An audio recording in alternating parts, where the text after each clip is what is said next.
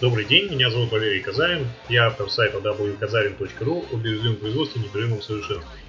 Сегодня мы разговариваем с Сергеем Смирновым, специалистом в области повышения производительности труда и авторе книги «Практические методы повышения производительности труда», о том, какой у него есть опыт, о том, что такое вообще производительность труда и о том, какие рекомендации и советы он может дать тем, кто самостоятельно занимается повышением производительности труда. Добрый день, Сергей. Здравствуй, Валерий. Давай начнем с общих вопросов. Расскажи, как давно ты занимаешься повышением производительности труда? Знаешь, на этот вопрос я бы хотел э, рассказать маленькую историю. Одного э, профессора спрашивает, профессор, э, сколько вы готовились к этой замечательной лекции? Профессор говорит, «Э, конспект писал 15 минут, а так всю жизнь.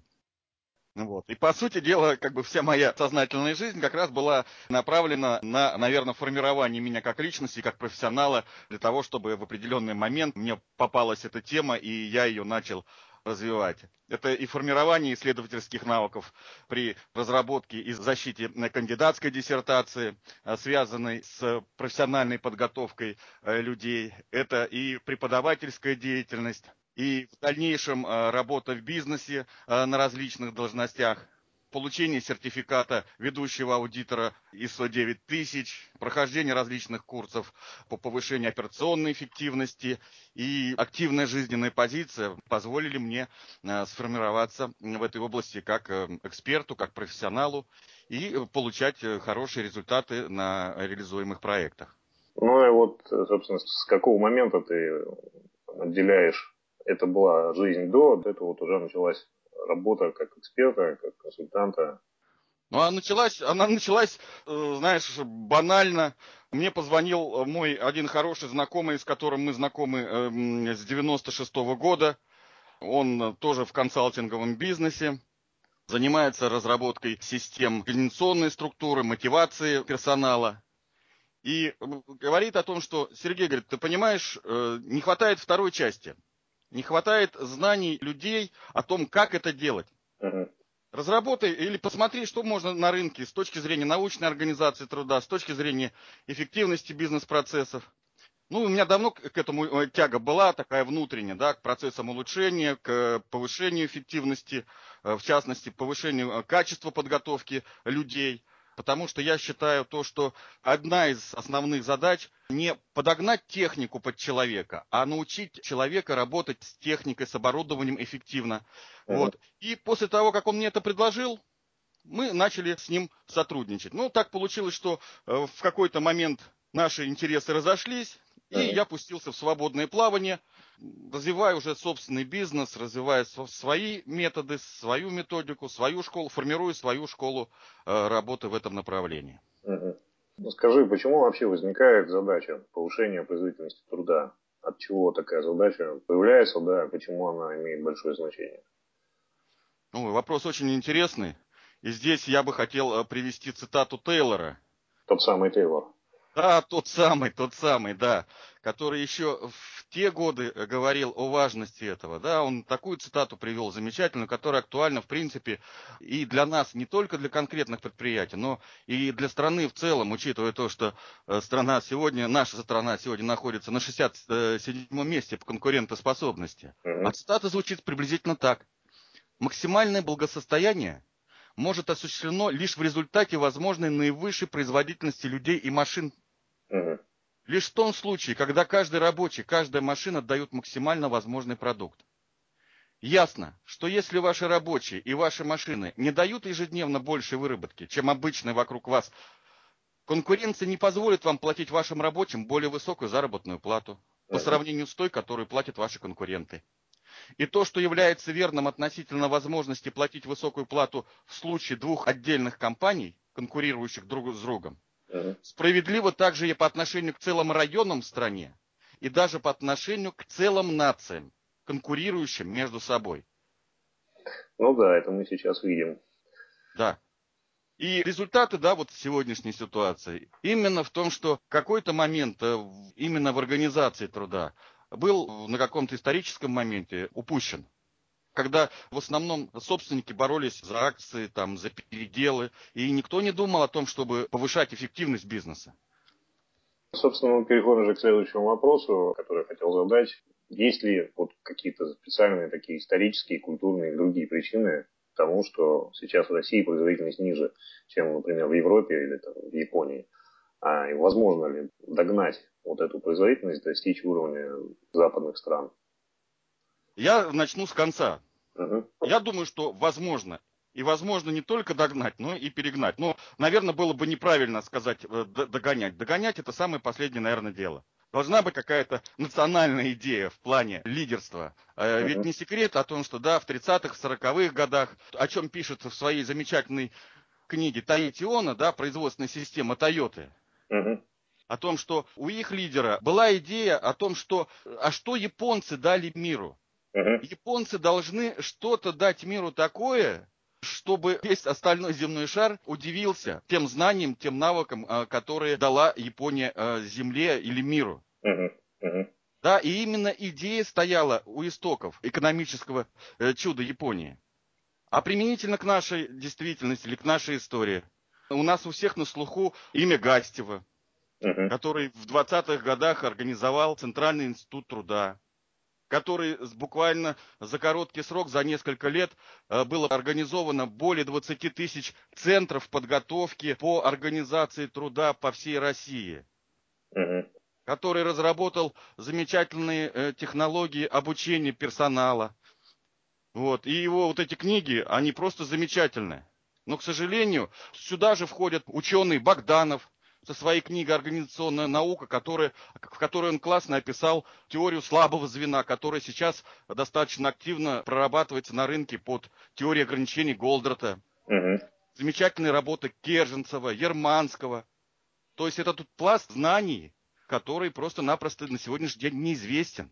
Но, к сожалению, вся научная школа у нас была репрессирована в 30-х годах, в 37-м году, в 40-х годах. И на смену ей, к сожалению, пришел мобилизационно-гулаговский стиль управления. Но это отдельная история, о которой ну, да. можно тоже еще поговорить.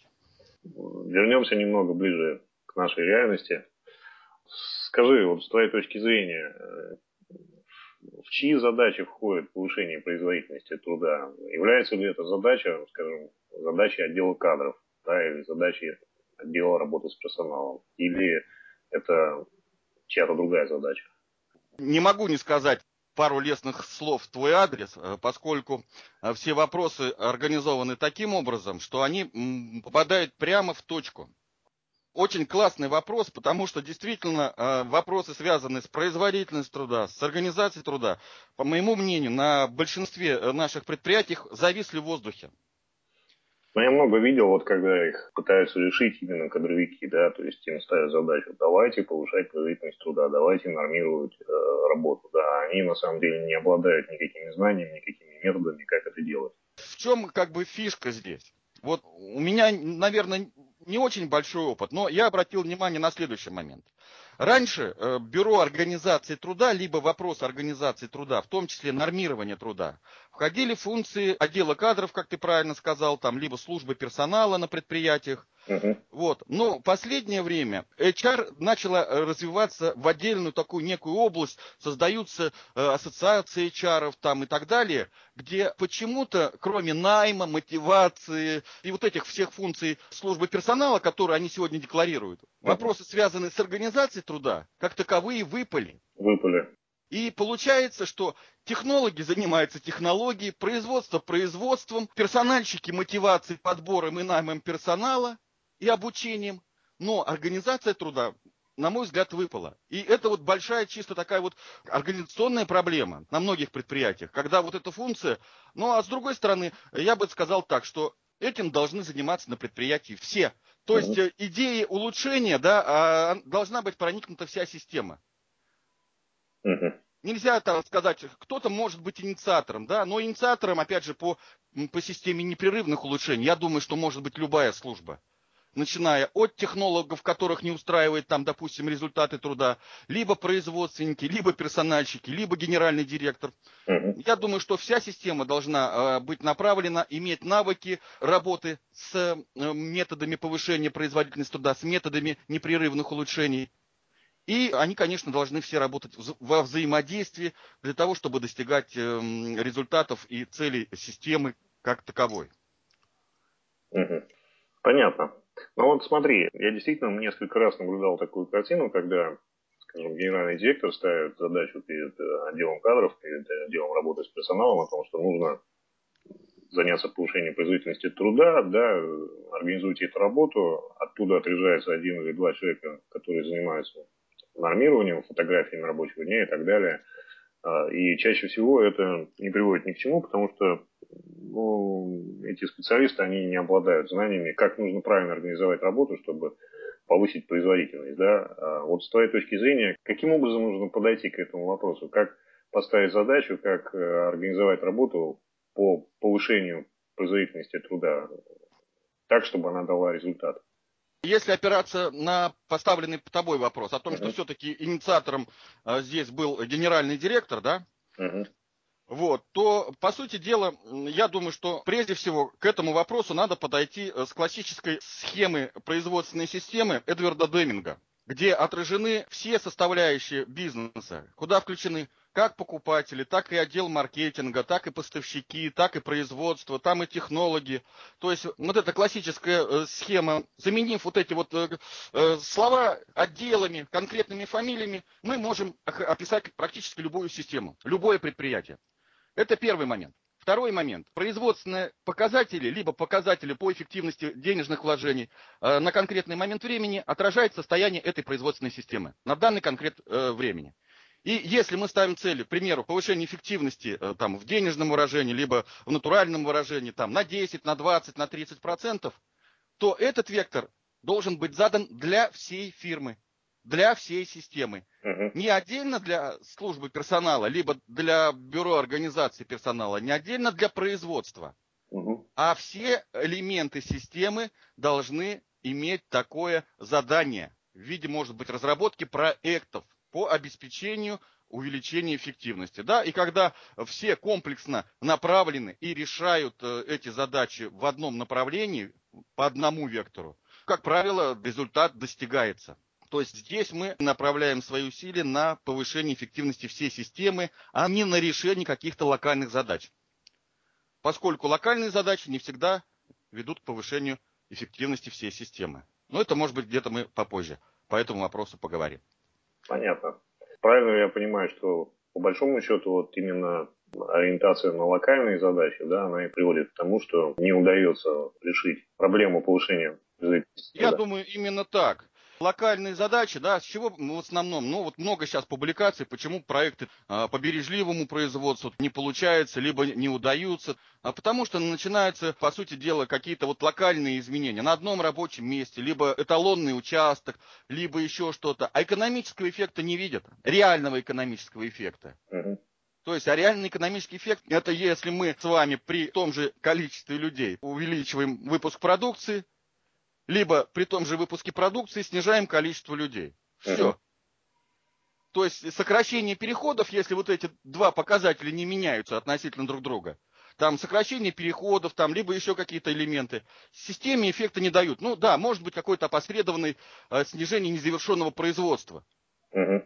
Да, там в виде э, сокращения затрат, в виде сокращения производственного цикла и так далее. Uh-huh. Но в экономическом да, плане мы э, эффект можем, или собственник эффект может увидеть только лишь в одном случае. Если при конкретном количестве людей он увеличил выпуск продукции. Ну да. Хорошо. Какова тогда, с твоей точки зрения, роль менеджмента в подобных проектах? Что должны делать генеральный директор, топ-менеджеры, да, для того, чтобы все это делалось? Э, замечательный вопрос. И в моей книжке, и в презентации, да, э, я всегда показываю такой э, пример. На одном из предприятий рабочий тратит на переходы около часа рабочего времени. Тарифная ставка у него 6 тысяч рублей. И мы считаем, что только в месяц за переходы работодатель ему платит 6600 рублей. Это захождение от места к месту? Да, а захождение от одного рабочего места к другому. Угу. А в месяц получается 22 рабочих часа э, рабочий э, ходит между рабочими местами. Угу. Значит, за 22 рабочих часа э, при трудоемкости изделия 8,8 часа мы не, не выпускаем 2,5 2,5 единицы продукции. Угу. Прибыль с каждой единицы продукции 17,5 тысяч рублей. То есть совокупно мы недополучаем из-за неправильной организации труда, вот в этом конкретном примере, Мгм. в месяц 50 тысяч рублей. Это на одном только рабочем месте. Мгм. А таких рабочих мест 15. То есть вот такая сумма в 750 тысяч рублей вот просто-напросто из-за того, что неправильно организованы рабочие места. Мгм. Когда проходит совещание, я менеджменту э, задаю классический вопрос. Нам понятно, нас бережливое производство научило, когда рабочий добавляет ценность. Когда он обрабатывает деталь, когда сварщик сваривает шов, тогда он добавляет ценность. Мгм. А когда менеджеры, вы, организаторы производства, добавляете ценность. И здесь, как правило, возникает такая пауза. Люди начинают лихорадочно перебирать строчки из учебников. Ну и по классике, по Акову, либо по Мескину предлагают такие варианты ответов, да, там, спланировать, организовать, замотивировать. То есть классический цикл организационного планирования, да, и организации процесса. Я, на что я им задаю вопрос. Ребята, посмотрите, но вы каждый день планируете и организовываете, и контролируете, и мотивируете вот эту недополученную прибыль в размере 750 тысяч рублей в месяц. И возникает гоголевская пауза. Вот тут у них происходит щелчок. И слава богу, в большинстве случаев сегодня люди уже начинают говорить о том, что менеджер добавляет ценность только тогда, когда он улучшает процесс. Впрочем, и господин Деминг в свое время говорил об этом, о том, что менеджеры должны понять, что отныне их основная задача заключается в совершенствовании системы. И отвечая после этой предыстории на твой вопрос, Мгм. уже конкретно заданной, я думаю о том, что роль менеджмента а, в подобных проектах, и не только в проектах, а в ежедневной жизни, Мгм. основная цель ее или ценность, когда он добавляет, это совершенствование системы. Понятно.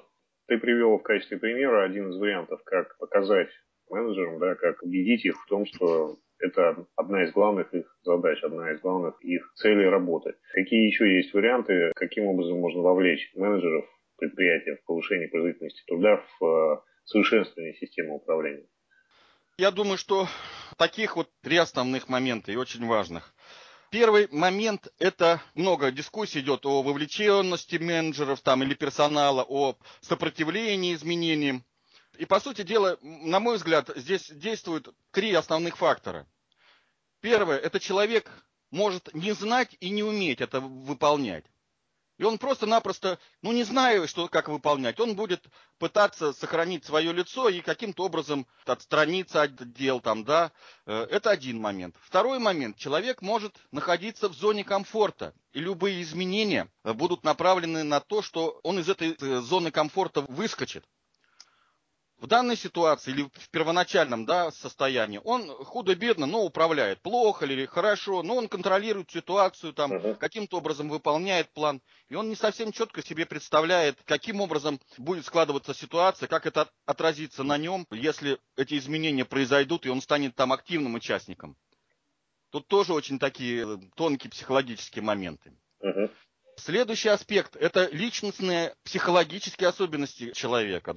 Наверное, здесь надо учитывать, насколько цели, ли- жизненные цели человека соответствуют целям предприятия с точки зрения улучшения, насколько он готов ну, отдать свою жизнь, свободное время, свои знания, свой талант в развитие, насколько он связывает свой жизненный успех с успехом предприятия. Мгм. Очень тоже важный момент, и вот в некоторых как бы, моих работах с этими вопросами мы сталкивались и специально привлекали психологов для того, чтобы э, разрешить и их.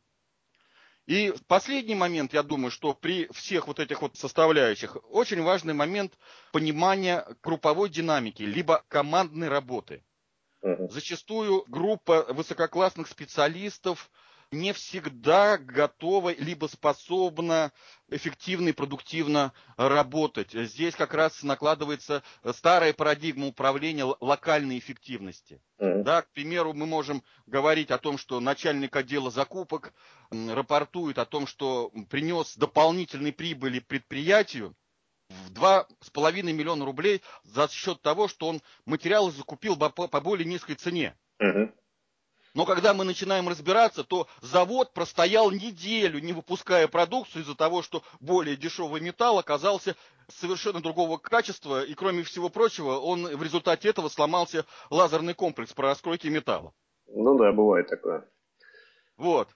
Таким образом, здесь вот эти все моменты локальной эффективности, эффективности системы, они тоже здесь все переплетаются. Это некая такая новая парадигма да, подхода к управлению производственной системой, которую надо э, понимать, учитывать и, э, соответственно, использовать уже в повседневной практике. То есть, я так понимаю, ты назвал три аспекта, да, которые достаточно серьезно влияют на отношения менеджеров да, да. Я еще тогда повторю, более четко обозначу. Uh-huh. Это знание и умение. Это как раз то, что формируется на занятиях, э, на каких-то э, кейсах э, по бережливому производству, по теории ограничений, по научной организации труда. Uh-huh. Второе – это личностная динамика, это готовность человека активно участвовать в этих изменениях, связывать свои жизненные цели с целями компании, с достижениями компаниями. И третья часть – это организация командной работы, понимание э, групповой динамики. И здесь тоже очень интересная тема, поскольку групповая динамика там тоже предполагает некие определенные закономерности, некие определенные этапы. И если люди, производящие изменения, понимают и знают их, то, как правило, ну, неразрешимых вопросов не бывает. Понятно. То есть, соответственно, я делаю вывод, что если мы поможем менеджерам приобрести нужные знания, свяжем их личные интересы, личные цели с целями предприятия и научимся управлять вот этой групповой динамикой, то есть э, поймем, каким образом группа менеджеров переориентируется или ориентируется на задачи повышения эффективности компании, то, соответственно, мы сможем их заинтересовать в этих работах, да, и, э, собственно, повысить эффективность всей системы управления. Конечно, но надо понимать, что это, это, это процессы длительные. Да, конечно. То есть э, за один месяц, за два месяца можно получить какой-то локальный быстрый эффект, да, для того, чтобы там показать директору. Угу. А системные изменения, конечно, так быстро не произойдут. Понятно. Вот интересный вопрос, который периодически возникает в дискуссиях. Приверженцы отдельных теорий управления говорят, что вообще нет смысла смотреть как-то специально производительность труда, нужно заниматься тем, чтобы повышать общую прибыль предприятия. Вот, так сказать, смотреть глобально. А, что ты по этому поводу можешь сказать? Ну, здесь я думаю, что надо обязательно посмотреть, а, что мы понимаем под производительностью труда. Uh-huh. Если мы ее рассматриваем с точки зрения всей системы, к примеру, на одного работающего, там, в рублях, там, либо в изделиях, там, в зависимости уже от ситуации, то я не вижу вообще здесь никаких противоречий между прибылью и производительностью. Uh-huh. Потому что э, если мы при том же количестве э, людей за счет именно организационных мероприятий, за счет обучения, формирования новых навыков управленческих, мы повышаем выработку предприятий, либо производство продукции, прежде всего в денежном выражении, то у нас постоянные затраты остаются на том же уровне. Угу. Соответственно, прибыль у нас увеличится. Увеличивается, да. Здесь как ни крути, как ни верти. Если мы, я уже как бы этот пример приводил, остаемся на том же э, как бы уровне производительности или выпуска продукции, но уменьшаем численность персонала за счет э, повышения эффективности использования его рабочего времени, да, эффективности его труда, то, соответственно, прибыль тоже у нас увеличивается. И поэтому здесь э, противоречий я не вижу никаких. Понятно, хорошо. А вот как задача повышения производительности в этой связке, это также и задача увеличения прибыли, как она связывается со стратегическими целями компании. Нужна ли, э, с той точки зрения, компании четкая стратегия, чтобы можно было заниматься повышением производительности труда? Ну, я думаю, что, конечно, нужна. Можно ли обойтись без стратегии? Ну, на каком-то этапе, наверное, можно. На каких-то рынках, допустим, на растущих, взять, допустим, годы перестройки – когда рынок у нас хавал все. Все, что как бы мы не, не, не начинали делать, не, не начинали производить, он хавал все. Или, а когда конкуренция возрастает, э, когда грозит вступление в ВТО, Когда, допустим, покупательская способность населения падает, то э, вот те люфты, либо те сверхприбыли, которые были заложены в себестоимости, угу. они, соответственно, уменьшаются. И, и я бы хотел бы еще тогда сказать, опять же, словами того же Тейлора, да, то, что является верным относительно возможности платить высокую плату в случае двух отдельных компаний, конкурирующих друг с другом. Справедливо также и по отношению к целым районам стране, и даже по отношению к целым нациям, конкурирующим между собой. Одним словом, максимальное благосостояние может быть осуществлено лишь в результате максимальной производительности. Мне кажется, если брать показатели э, той же самой э, Toyota, по выработке на одного работающего она далеко впереди всех э, остальных э, компаний. И за счет этого, наверное, у нее такое достаточно серьезное и экономическое, как бы стабильное состояние. И в то же время они имеют э, достаточные резервы для того, чтобы в годы кризиса удержаться на плаву, ну не только удержаться, но и дальше развиваться, предлагая рынку новые виды товаров более высокого качества. Ну вот я хотел еще раз переформулировать вопрос немного с другой точки зрения. Если мы просто как менеджеры будем ставить такую оперативную задачу, да, постоянно повышать производительность труда, постоянно повышать эффективность производства, да, при этом не ставя никакой перед компанией стратегической цели.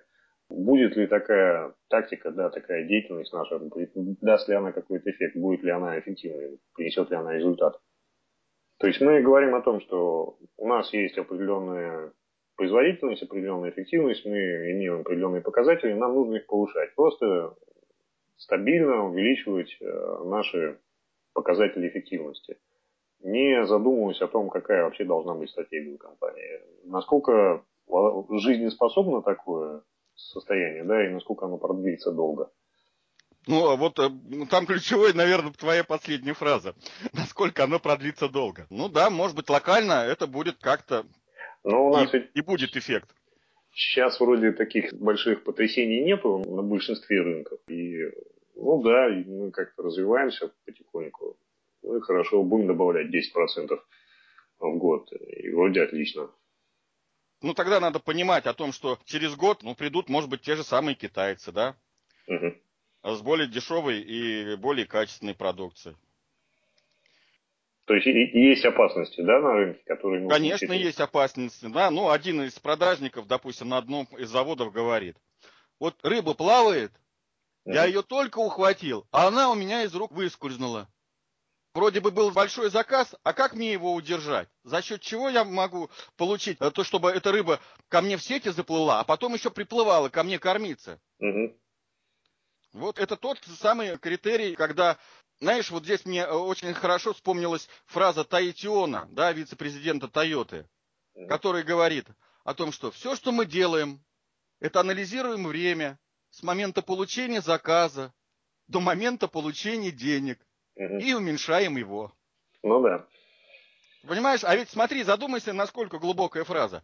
Если все сотрудники на предприятии будут иметь э, в голове вот такую фразу, как корпоративная идеология. Ну да, мы сюда еще можем там приписать несколько фраз относительно качества там обслуживания, там, да, либо качества товаров.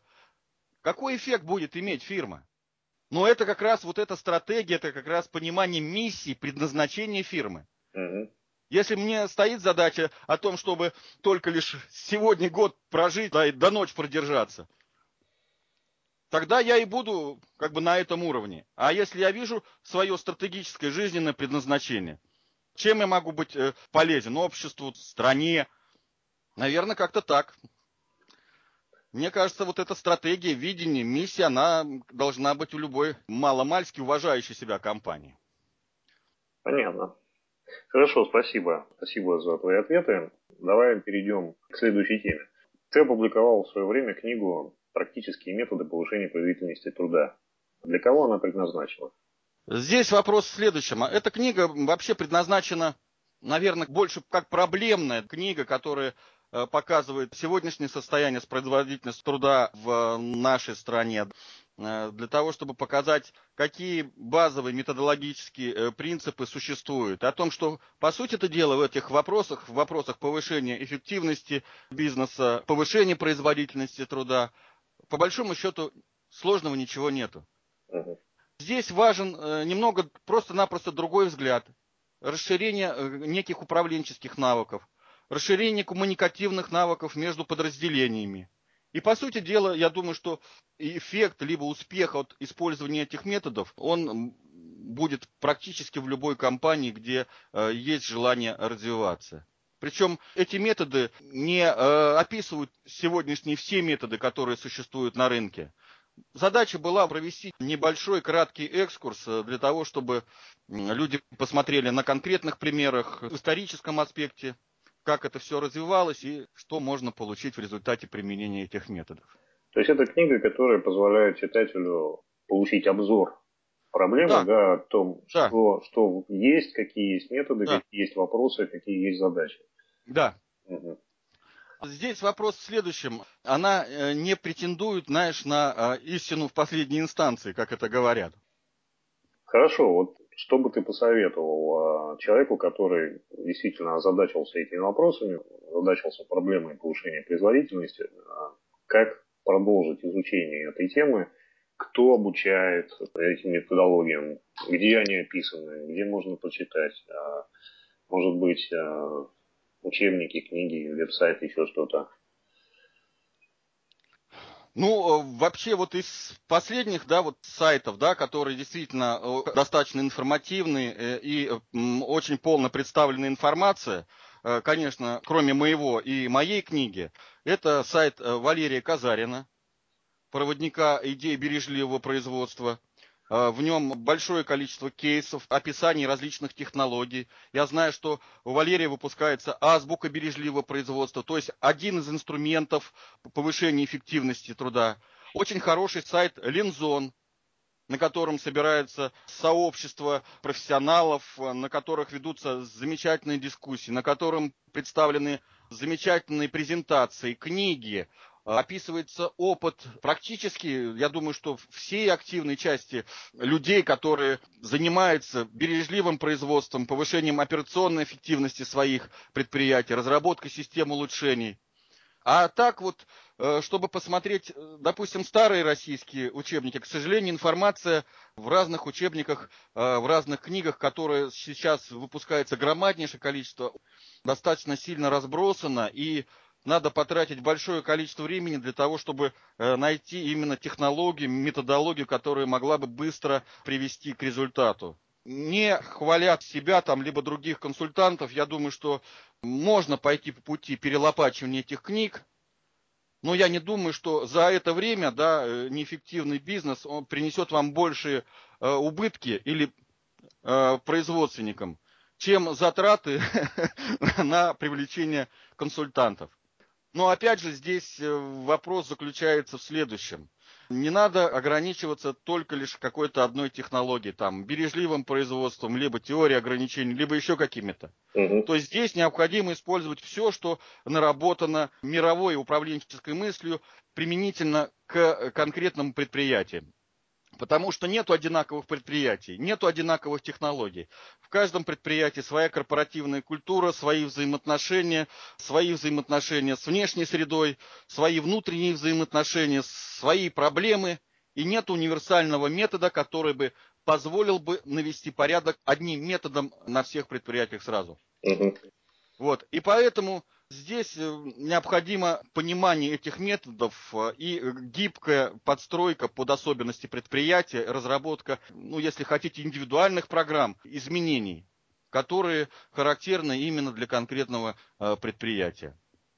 Ну, а бесспорно, самообразование, участие в форумах, чтение книг, посещение семинаров, оно тоже будет способствовать повышению и, наверное, изменению взгляда да, на процессы управления у, управленцев. Но, с другой стороны, я думаю, что каждый выбирает свой путь развития в этой области. Здесь я могу только лишь высказать свое мнение э, или свой взгляд по этому вопросу. То есть жестких каких-то рекомендаций в данном конкретном случае, наверное, я не дам. Здесь на выбор уже человека, который будет принимать решение.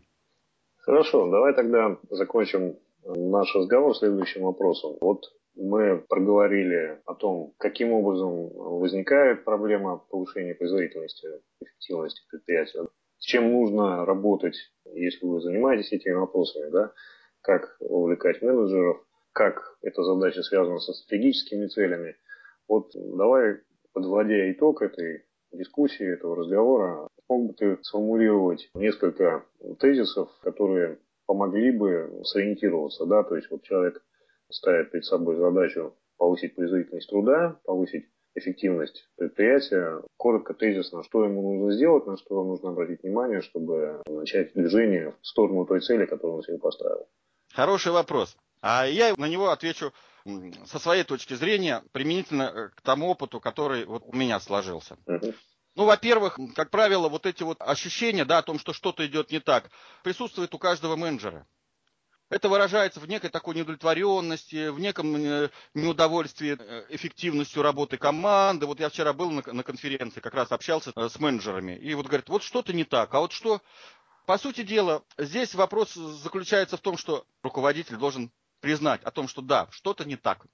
Тогда дальше у него возникает вопрос, а надо что-то улучшить. Меня не устраивают показатели прибыли, либо показатели по производительности, либо показатели по доле рынка. И если я начинаю задавать вопросы, ну, то внешний мир мне начинает подавать ответы. В одном виде, в другом виде. Это такой хороший принцип у нас э, избирательности внимания. Когда э, в наше сознание э, заходит какой-то вопрос, мы из окружающего мира начинаем выхватывать нужную нам информацию. А здесь уже дальше, дальше двигаться надо. Я бы предложил, к примеру, такому человеку, если бы он мне задал такой вопрос, воспользоваться услугами Валерия Казарина, либо моими. Потому что это люди, которые профессионалы в своем деле, которые достигают э, хороших всегда и позитивных результатов. Ну а так, каждый идет своим путем, каждый идет своими какими-то шагами, предпринимает какие-то свои действия.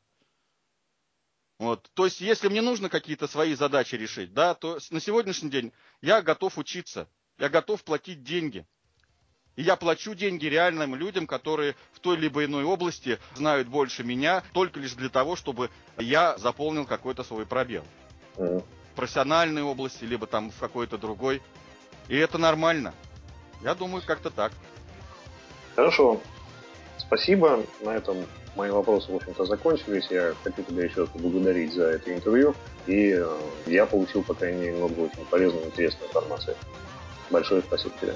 Замечательно, Валерий. Мне всегда с тобой тоже приятно пообщаться как с истинным профессионалом и э, проводником э, бережливого производства и эффективного бизнеса или методов эффективного бизнеса в наше информационное пространство, в наш деловой мир. Благодарю тебя за это интервью.